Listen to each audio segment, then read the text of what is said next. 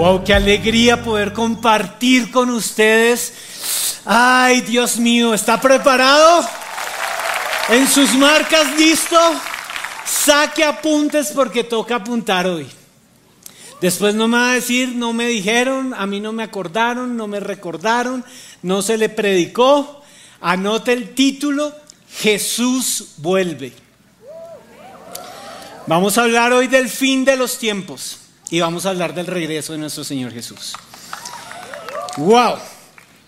Lo primero que le quiero decir es que hay, hay personajes poderosos en la Biblia. Me encanta, me encanta personajes poderosos en la Biblia. Eh, me desafían, me llenan y he encontrado algo y es que personajes poderosos en la Biblia han hecho oraciones poderosas. Y le voy a llevar a una oración muy poderosa. Me encantaría decirle que este versículo con el que abro la predica es de esos versículos románticos que lo suben al cielo y lo ponen a soñar y a ver angelitos, pero no. Este es uno de los versículos de la Biblia en que yo sé que usted va a decir, yo jamás había leído esto y le quiero echar corrector, pero no lo puede hacer. No se atreva a hacerlo. Más bien, abra el corazón y escuche lo que Pablo, el poderoso Pablo, escribió. Primera de Corintios 16, 22. Si alguien no ama al Señor Jesucristo, que la maldición de Dios caiga sobre él. Se lo advertí, ¿verdad? Le dije que no era de, de angelitos volando. Ok, otra vez. Si alguien no ama al Señor Jesucristo, que la maldición de Dios caiga sobre él. Yo por mi parte oro al Señor Jesucristo y le digo, ven Señor nuestro. Una oración poderosa, Señor Jesús, ven, vuelve otra vez, regresa. En el original, Maranata. Maranata es un clamor, es una palabra muy valiosa en la Biblia que habla precisamente del deseo de la iglesia, del clamor de la iglesia por los años, por los siglos de la era cristiana, diciéndole al Señor, cumple esa palabra, Señor, y vuelve por nosotros. Ven otra vez. Gracias. Esta es mi oración hoy. Y mi oración hoy es que en lugar de su presencia pueda discernir los tiempos en los que estamos y pueda saber que este es el tiempo, hoy es el día de volver a unirnos, alzar la voz y decir al cielo, Maranata, ven Señor Jesús, vuelve por tu iglesia. ¿Por qué te estoy hablando de esto? Bien, desde el año pasado Dios me ha inquietado muchísimo leyendo el libro de Daniel.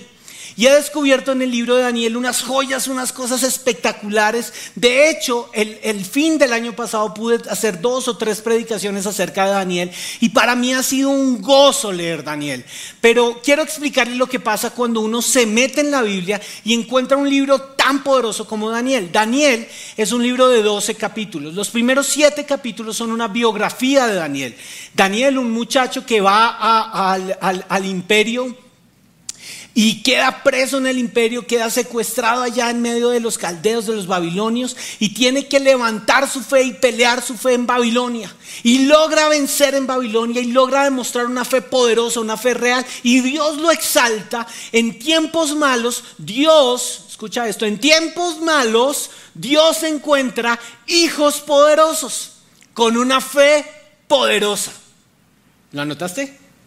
¿Sí? En tiempos malos, Dios encuentra hijos poderosos con una fe poderosa. ¿Hay hijos así en este lugar? Amén. Porque los tiempos no son buenos. Estos tiempos no son buenos. Y Daniel lo logra. Pero a partir del capítulo 7, el libro de Daniel da un giro impresionante y nos vamos a encontrar ya no con la biografía de Daniel, sino con un libro totalmente profético que anuncia el final de los tiempos. Y es la revelación que Dios en Babilonia, en medio de una nación perversa, le da a un hombre de Dios poderoso acerca del fin de los tiempos. Y yo encontré que Daniel es como esto para mí. Encontré que Daniel es, es, como la Biblia, es una cosa impresionante. ¿Usted está viendo lo que yo estoy viendo? ¿Sus ojos están viendo lo que yo estoy viendo? Esto es la palabra de Dios. Es mucho mejor que esto que usted está viendo. ¡Wow! ¿Por qué? Porque usted está ante Daniel y usted no se ha dado cuenta de lo que Dios le va a mostrar. Usted está ante la Biblia y usted no se ha dado cuenta de lo que Dios tiene para usted. Pero si usted deja eso servido, usted no va a disfrutar lo que Dios tiene. Pero cuando usted se arma y va a la Biblia y dice, Dios, esto es para mí y es hoy. ¡Wow! ¡Wow! Y de Daniel salte Apocalipsis, porque resulta que Daniel es considerado el Apocalipsis del Antiguo Testamento.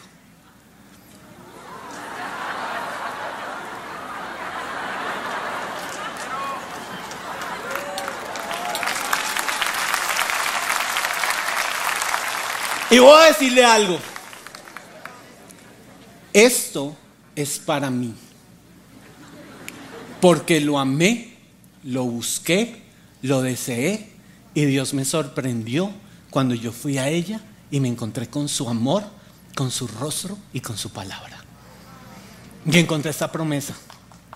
He aquí yo estaré con ustedes todos los días hasta el fin del mundo.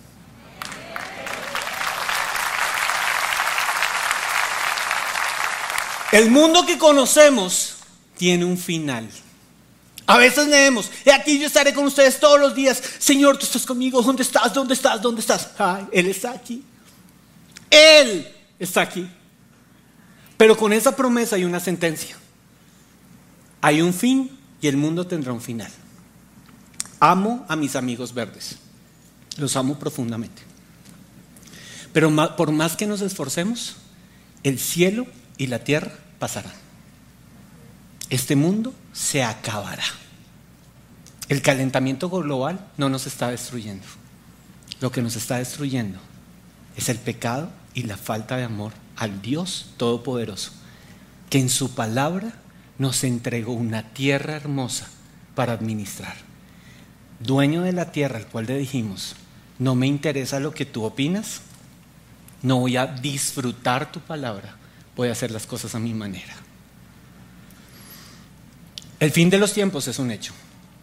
Pero leyendo, leyendo Apocalipsis, después de haber leído Daniel, encontré que la Biblia tiene todo lo que tú y yo necesitamos saber sobre el fin de los tiempos. Acompáñame un, momento a Mateo 24, 35. Mateo 24 es un capítulo insignia para el pueblo de Dios. Porque es Jesús hablando acerca de los últimos tiempos. Y Jesús llega a esta palabra tan poderosa. El cielo y la tierra pasarán. Pero mi palabra no pasará. El mundo tiene un fin, pero nosotros hemos creído que es mucho más poderosa que la tierra la palabra de Dios. Y que la tierra puede temblar y se puede acabar. Y que estamos en tiempos malos.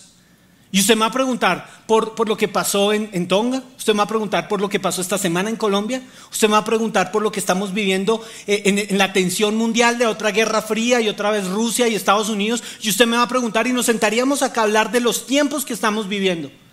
Pero lo único que yo quiero que usted se guarde en su corazón es, está escrito.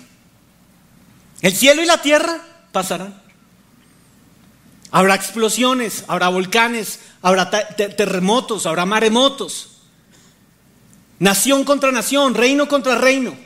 Está escrito. Pero mi palabra no pasará. Se cumplirá. Se cumplirá que yo regreso por mi iglesia. La tomo y la llevo en gloria.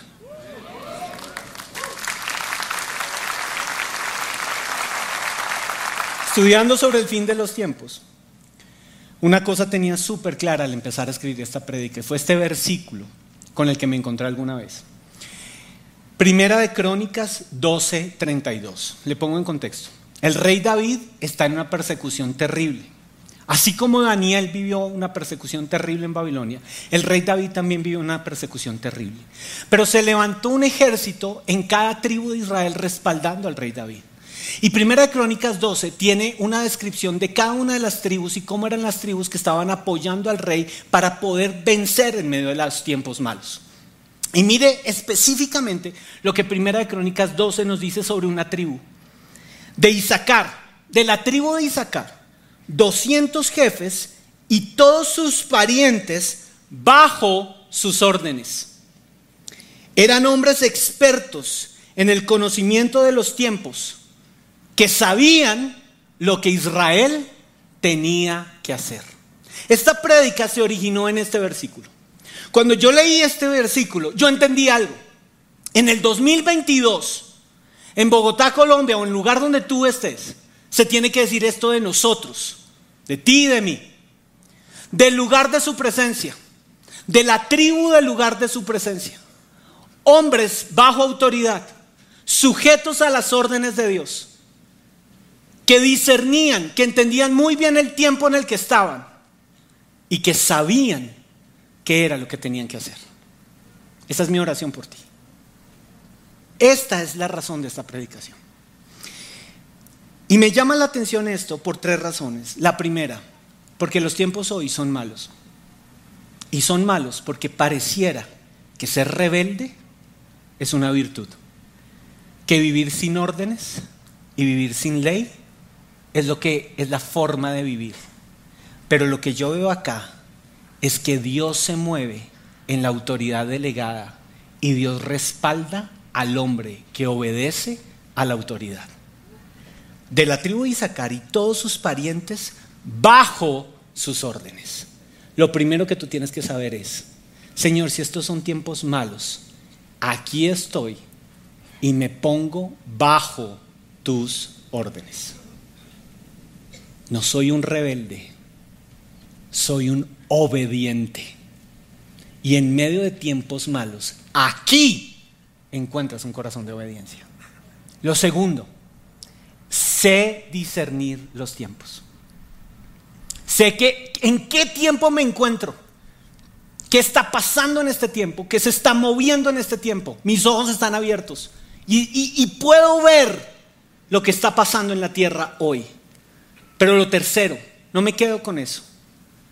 Si tú me muestras qué está pasando, Señor, aquí estoy. Yo sé qué es lo que tú quieres que yo haga en este tiempo. Y para este tiempo, aquí hay un corazón obediente que va a hacer lo que tú necesitas que sea hecho sobre la tierra. ¿Qué tenemos que hacer hoy? Predica con urgencia. Maranata. Jesús ya viene. Conocer los tiempos no es satisfacer tu curiosidad. Conocer los tiempos no es tener dominio y control de las cosas. Y de una vez les quiero decir algo. Por favor, después de esta predica no vayan a Google el fin de los tiempos. No, no, no, no, no. No haga eso. La Biblia tiene todo lo que tú y yo necesitamos saber sobre el fin de los tiempos. Todo está acá escrito. Pero lo segundo que le quiero decir es, si usted vino hoy a esta predicación, muerte a Nostradamus.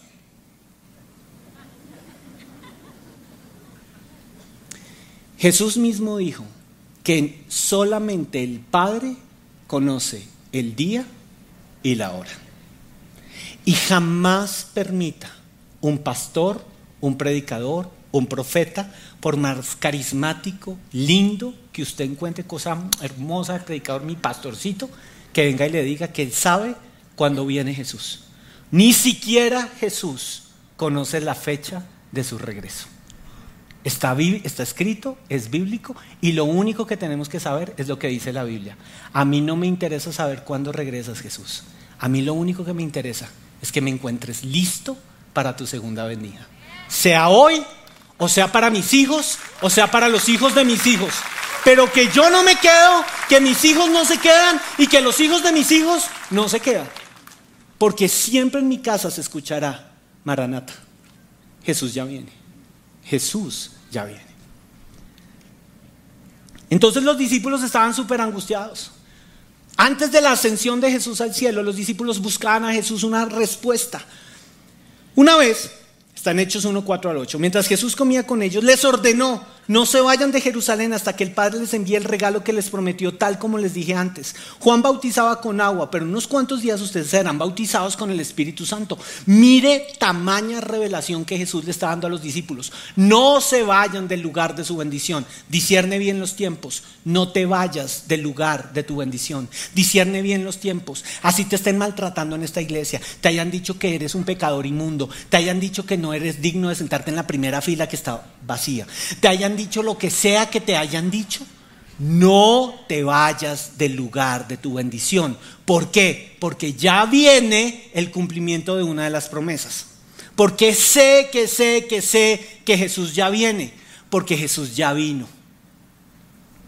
Porque desde tiempos antiguos hay más de 300 profecías mesiánicas que anunciaban la primera venida de Jesús a la tierra. Y te voy a decir algo. Todas se cumplieron en Jesús, sin faltar una sola de ellas.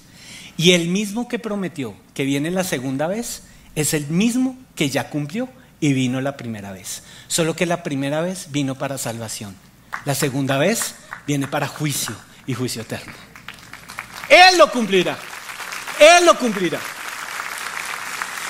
Y Jesús les está diciendo, no se muevan del lugar de su bendición, viene un regalo. Pero los discípulos estaban, no discernían los tiempos. Ellos no eran como la tribu de Isaacar, no discernían los tiempos. Y miren, así que mientras los apóstoles estaban con Jesús, le preguntaron con insistencia, Señor, ¿ha llegado ya el tiempo de que liberes a Israel y restaures nuestro reino? Señor, por fin, por fin me vas a responder, por fin voy a tener poder, voy a tener autoridad, por fin me vas a quitar esta presión. Por fin se van a alargar los romanos, el presidente le vas a hacer así a todos esos. Señor, ¿cuándo, ¿cuándo vamos a dar tu gloria? ¿Cuándo veré tu gloria, Señor? Porque todo me sale mal, todo me sale mal, Jesús. ¿Eh? Él les contestó. Esta es la faceta de Jesús que a mí me encanta. O sea, Jesús no es hoy, no, ese no es Jesús. Quiero que conozca a Jesús aquí. Solo el Padre tiene la autoridad para fijar esas fechas y tiempos. ¿Y a ustedes? ¿Qué les importa?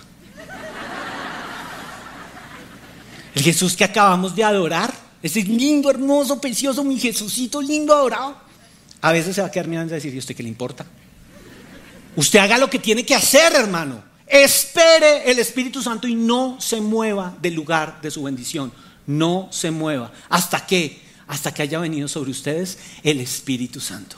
Y me serán testigos en Jerusalén, en Judea, en Samaria y hasta lo último de la tierra. Y esa palabra se ha cumplido porque usted y yo no estamos ni en Jerusalén, ni en Judea, ni en Samaria. Estamos en lo último de la tierra, Colombia, Bogotá, perdidos en el mapa y aquí estamos todavía, miles de años después, predicando a Jesucristo vivo. ¿Se cumplió o no se cumplió?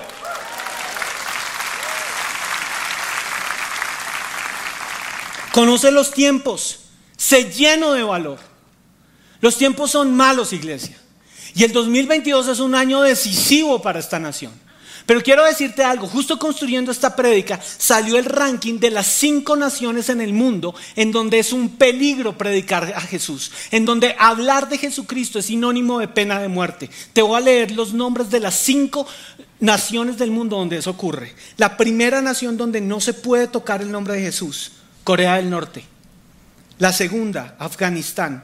La tercera, Somalia. La cuarta, Libia. La última, Pakistán. Factor común de estas cinco naciones. Hambre, pobreza, opresión, miseria, odio. Donde el nombre de Jesús no está, no está la bendición del Padre. ¿Te acuerdas del versículo con el que arranqué con primera, de, de Primera de Corintios de Pablo? ¿Te acuerdas? El que niega el nombre de Jesús, ¿qué le pasa? En estas cinco naciones hay miseria y el nombre de Jesús está prohibido. Pero leyendo el ranking encontré algo que me partió. Colombia es una nación en donde los índices de persecución al nombre de Cristo vienen creciendo desde hace cuatro años. Y hay regiones de esta nación en donde hay pastores que han sido sentenciados a muerte. Por ejemplo, en el Catatumbo. ¿Encuentra usted la relación de los últimos tiempos y de los tiempos malos? ¿Encuentra usted lo que como nación estamos viviendo? ¿Discierne los tiempos? Conoce los tiempos. Nunca mueras a tu esperanza. Porque Dios dijo, el cielo y la tierra pasarán, pero mi palabra no pasará. Colombia puede ser una nación en donde se quiera tachar el nombre de Jesús y sacarlo corriendo. Pero la iglesia y el Espíritu seguirán diciendo, ven Señor Jesús. Maranata, vuelve otra vez, vuelve otra vez, vuelve otra vez. ¿Cómo es el fin de los tiempos? Apocalipsis 22, del 7 al 17. Te quiero llevar allá. Te voy leer algunos versículos de lo que la misma Biblia dice en Apocalipsis sobre el fin de los tiempos. Versículo 7. Miren que vengo pronto. Dichoso el que cumple las palabras del mensaje profético de este libro. Dichoso el que cumple las palabras del mensaje profético de este libro. ¿Sabes por qué te estoy hablando hoy del fin de los tiempos? Porque más o menos el 30% de la Biblia habla del fin de los tiempos. Y no predicar del fin de los tiempos sería dejar el 30% de la Biblia escondido. Y nosotros no nacimos en este tiempo y en esta hora para descartar la palabra de Dios. Nacimos para amar todo lo que aquí está escrito. Jesús vuelve, está escrito. Mira que vengo pronto. Y algunos me dirán, sí, eso fue escrito hace miles de años. El pronto tiene dos connotaciones. Vengo rápido, pero recuerda que Dios tiene un tiempo. Y que el tiempo de Dios no es el tiempo nuestro, Él es el eterno. Y si algo he descubierto en mi vida, es que Dios no anda con afán. Pero vengo pronto. Porque pronto tiene otra connotación. Su segunda venida será como ladrón en la noche. Cuando la gente esté distraída, cuando todos estén perdidos en sus placeres, deseos, fiestas, celebraciones, sin pensarlo, ahí vendrá el Hijo de Dios y vendrá por su iglesia, que nunca se durmió, sino que no paró de decir, la novia y el Espíritu dicen, ven Señor Jesús. Versículo 8. Yo, Juan, soy el que vio y oyó todas estas cosas. Y cuando lo vi y oí, me postré a adorar al ángel que había estado mostrándome todo esto. Pero él me dijo, no, cuidado, soy un siervo como tú, como tus hermanos los profetas y como todos los que cumplen las palabras de este libro. Adora solo a Dios. ¿Sabes de qué se trata el fin de los tiempos? que tú y yo nacimos para adorar. Y que el día que suene esa trompeta, tú y yo estaremos adorando al Rey de Reyes y Señor de Señores. El único motivo de nuestra adoración es Jesús. No son las ideas del, del delismo que nos está rodeando. No es el feminismo, no es el racismo, no es el comunismo, no es el capitalismo, no es el socialismo. Es Cristo. Y no te dije cristianismo, te dije Cristo, Señor, esperanza de gloria. Diez, también me dijo, no guardes en secreto las palabras del mensaje profético de este libro, porque el tiempo de su cumplimiento está cerca. Uf. Deja que el malo siga siendo el mal y que el vil siga envileciéndose. Deja que el justo siga practicando la justicia y que el santo siga santificándose. Iglesia, hoy es el día de tomar una decisión. O me sigo santificando y sigo esperando su regresa en el puro centro de su voluntad, o mi corazón se desvía. Porque lo que yo encuentro es que al final de los tiempos habrá una gran división en el mundo entre los que aman a Dios y los que detestan a Dios. Nos dicen que la nación está polarizada. Sí, la nación está polarizada. Pero lo que nos espera no es una polarización política. Es el nombre de Jesús el que no podemos dejar de lado. Porque ahí está nuestra victoria. Jesús ya viene. Y esto me encantó cuando lo leí. Miren cómo arrancó el versículo 10. También me dijo, no guardes en secreto las palabras del mensaje profético de este libro. ¿Se acuerdan que les hablé de Daniel? ¿Y se, acuerdan que todo arrancó con mi lectura de Daniel? Les voy a pedir que me acompañen a Daniel, capítulo 12, versículo 4. Así cierra el libro de Daniel. Daniel recibe esta instrucción de parte de Dios. Pero tú, Daniel, cierra las palabras y sella el libro hasta el tiempo del fin. Muchos correrán de aquí para allá y la ciencia se aumentará. Miren esto tan interesante. Daniel, mucho antes de la primera venida de Cristo, recibe la revelación del fin de los tiempos. Antes de que Jesús viniera a la tierra a salvarnos, Daniel recibe la revelación del fin de los tiempos. ¿Y qué le dice Dios a Daniel? Cierra las palabras y séllalas, porque todavía no es el tiempo. ¿Qué faltaba? ¿Qué faltaba? La manifestación del amor de Dios con brazos abiertos, invitándonos a salvación. Pero Juan, años después, 90 años después en la isla de Patmos de la ascensión, recibe una instrucción diferente. No selles las palabras de este libro, escríbelas y habla de ellas, porque el fin está cerca. Porque lo que se tenía que cumplir ya se cumplió. Porque en cualquier momento aquel que subió en gloria volverá por nosotros. Las palabras fueron selladas la promesa se cumplió, es innegable históricamente la venida de Cristo, la primera venida. Estamos en el tiempo en que la profecía está abierta. No me puedo callar y no puedo bajarme de esta tarima sin decirte, Jesús vuelve. Jesús vuelve por ti. Es el tiempo de poner tus ojos en el cielo y decir, ven por mí Jesús, te estoy esperando. Maranata. Versículo 12. Miren que vengo pronto. Traigo conmigo mi recompensa y le pagaré cada uno según lo que haya hecho. Yo sé que lo que he dicho hasta ahora para muchos es como así. Y sí, los tiempos se pondrán peor. Los tiempos que vienen no son buenos, iglesia. Yo les quisiera decir la verdad, pero está escrito. Se levantará nación contra nación y reino contra reino. Los hijos contra los padres, los padres contra los hijos.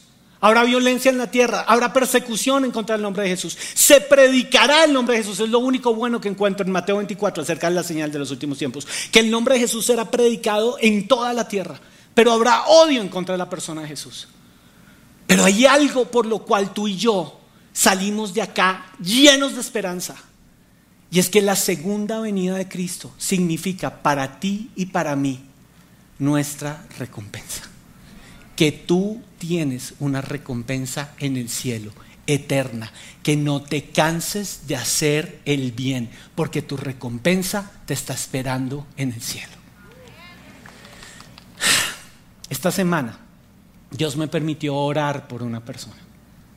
Dios me llevó a un lugar y en ese lugar oré por una persona que ha servido al pueblo de Dios como ustedes no se imaginan. Una persona que ha predicado, sanado, consolado. Yo conozco su ministerio público, pero también he conocido su ministerio privado. La he visto ministrar multitudes, pero también he visto a esta persona ministrarle a una sola persona con el mismo amor.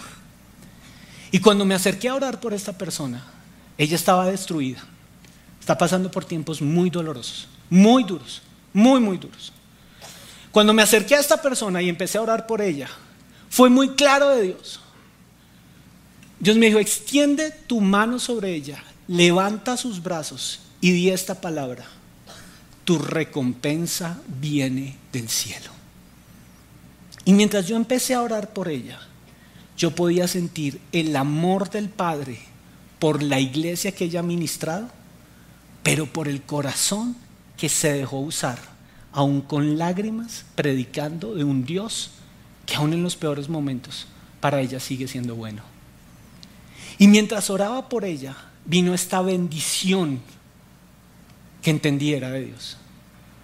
Cuando ores por ella, ora por la iglesia que ella ha bendecido. Y lo que has desatado sobre ella, desátalo sobre iglesia. Iglesia el lugar de su presencia. En el nombre de Jesús, tu bendición, tu recompensa viene. Todos aquellos que fielmente han esperado han guardado la fe, han permanecido, han luchado, han peleado la buena batalla. Escucharán en el cielo su nombre, serán llamados a lista y se dirá de ellos, buen siervo, buena sierva, fiel. En lo poco me fuiste fiel, sobre mucho te pondré. Entra en el gozo de tu Señor.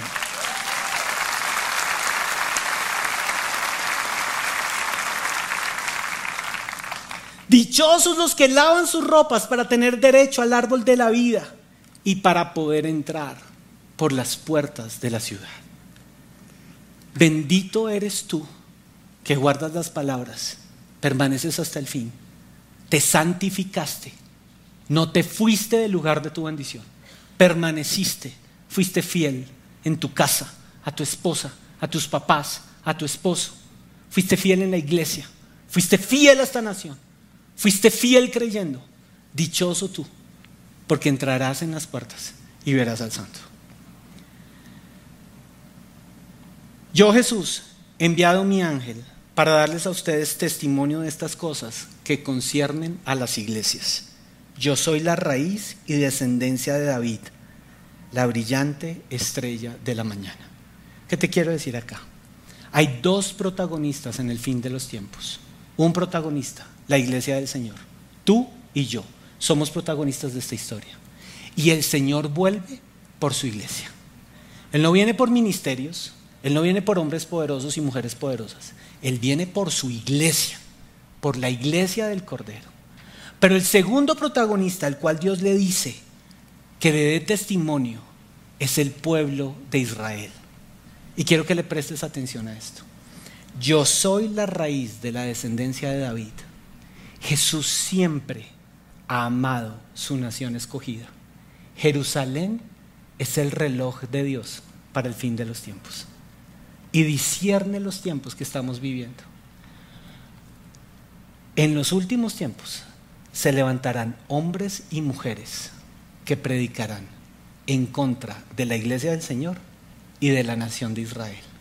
Abre tu oído, discierne el espíritu del anticristo. No te dije al anticristo, te dije el espíritu del anticristo que está golpeando el corazón de muchos para que odien lo que Dios más amó, su iglesia y su nación santa. Cierro con esto. Este es un testimonio de mi vida personal. El espíritu y la novia dicen, ven Señor. Yo tuve una experiencia terrible hace poco. Mi hijo se fracturó un tobillo y me tocó llevarlo al médico. Llegué al médico sin saber lo que me esperaba. Entré al consultorio con mi hijo que estaba caminando chueco, le dolía hartísimo. Y el médico fue terrible conmigo, terrible, y con mi hijo. Lo primero que nos dijo fue, pues claro, como si nos iba a doblar el tobillo ese muchacho. ¿Usted, papá, no se ha dado cuenta lo mal que camina su hijo? No, no me he dado cuenta. Mire esa postura del muchacho. Oiga, sí está como torcidito, pero yo no me he dado cuenta. Claro que se va a dar cuenta. ¿Usted qué se va a dar cuenta? Si usted camina peor. Mire cómo está parado de mal. Ese día me sentí tan humillado, tan humillado. O sea, realmente yo decía, tierra, trágame. Señor, la segunda venida no podría ser ya en este consultorio, yo me fui y él se quedó. O sea, ¿podríamos arreglar esto de alguna manera importante, trascendental? O sea, el personaje me hizo sentir el peor papá que existe sobre la faz de la tierra. Conclusión, le puso una venda, trarán, Usted tiene que hacerle esto, esto, esto y a ver si corrige su postura, hermano, porque usted está torcido. Uy, Dios, renuncia a esas palabras a tu y reprenda. Yo salí de ahí odiando a ese médico, se lo quiero decir. Y estoy diciendo, esto no se queda así. Llamé a mi médico que me atiende, le dije, oiga, me recibe, me recibe a mi hijo que se torció el tobillo. Y fui donde otro médico, el médico que me atiende, y me dijo, ay, no, esos médicos extremistas, eso no es tan grave. Sus muchachos, sus endereza así nomás, vengan, lo sobó, lo miro, le digo, bien, chino, siga jugando fútbol, que así va bien. Bien, salí de, hijo, ¿te diste cuenta? Es un extremista ese médico. Mi hijo estaba morado de la piedra también, él también se sintió mal, salió avergonzado, salió terrible. A los dos meses exactos, mi hijo se volvió a torcer el tobillo. Me tocó coger mi orgullito, meterlo dentro del bolsillo y llevarlo a la misma clínica llamada el lugar de mi confrontación. Llegué a la clínica porque Dios es bueno, me atendió una doctora, miró, y usted no le hizo las terapias, usted no le hizo. No, yo lo llevé a otro médico y tuve otro concepto. Ah. Me miró a mí ¿Anotó? No, a este muchacho hay que ponerle yeso y hay que mandarle 10 sesiones de fisioterapia. Hagámoslo, hagámoslo, hagámoslo, hagámoslo.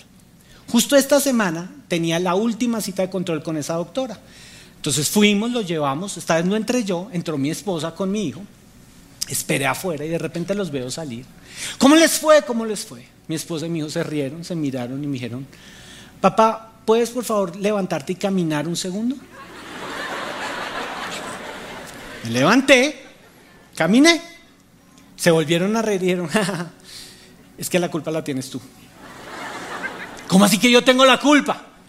Sí, la doctora dijo que es que yo estoy caminando chueco por imitación porque he imitado a alguien que está caminando chueco. La culpa la tienes tú. ¿Esto qué tiene que ver con el fin de los tiempos? Se lo quiero explicar. Se lo quiero explicar.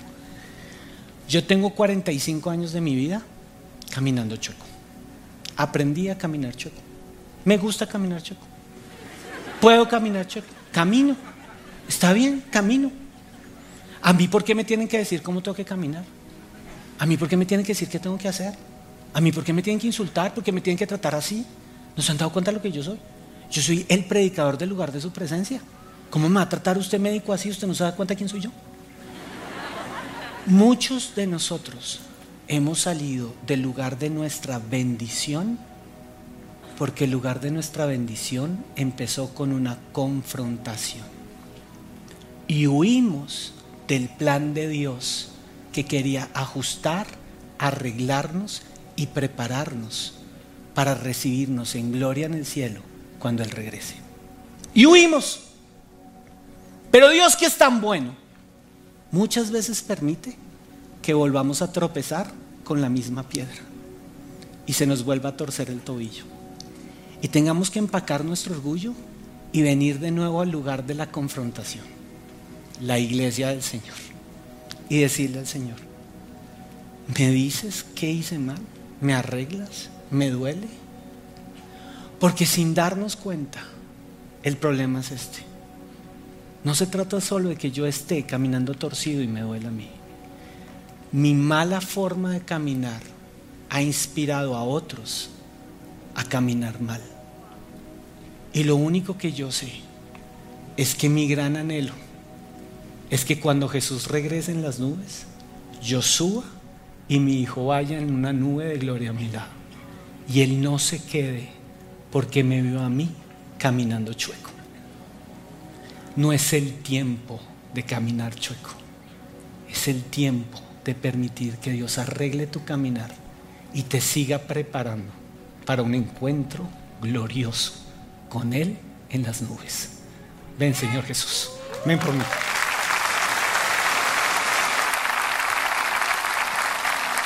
Quiero que te coloques de pie y juntos vamos a orar. Vamos a decirle, Señor, ven. Yo te pido hoy sabiduría del cielo. Yo te pido hoy que la iglesia, en lugar de su presencia, disierna en qué tiempo estamos y pueda recibir hoy gracia sobrenatural para tu segunda venida.